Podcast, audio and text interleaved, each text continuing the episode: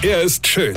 Er ist blond. Und er ist der erfolgreichste Comedian aus Rheinland-Pfalz. Ich werd der Pierpasmus. Exklusiv bei RPA1. Sven Hieronymus ist Rocker vom Hocker. Meine lieben Pfälzer Zuhörer, ihr müsst jetzt ganz, ganz tapfer sein.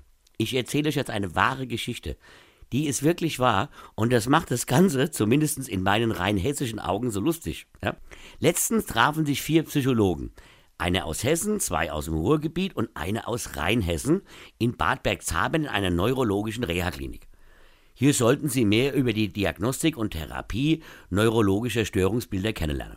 Alle vier Psychologen bekamen eigene, eigene Patienten zum Gespräch zugeteilt, sollten dann die Symptome erfragen und am Ende eine Verdachtsdiagnose stellen. Es trug sich also nach einiger Zeit zu, dass alle Psychologen ihre Gespräche führten und am Ende in der großen Runde gemeinsam mit den Ärzten der Klinik ihre Diagnosen präsentierten. Und jetzt pass auf, alle vier waren der Meinung, an diesem Tag ausschließlich Schlaganfallpatienten gesehen zu haben.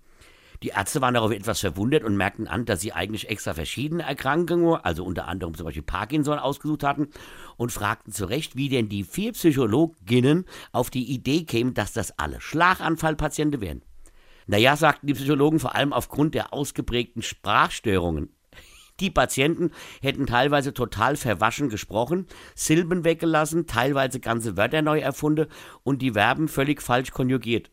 Dies sei ja bei Schlaganfällen eins der Hauptsymptome. Ich krieg ja die Krise, rief dann einer von den Ärzten. Das war doch nur pelzig.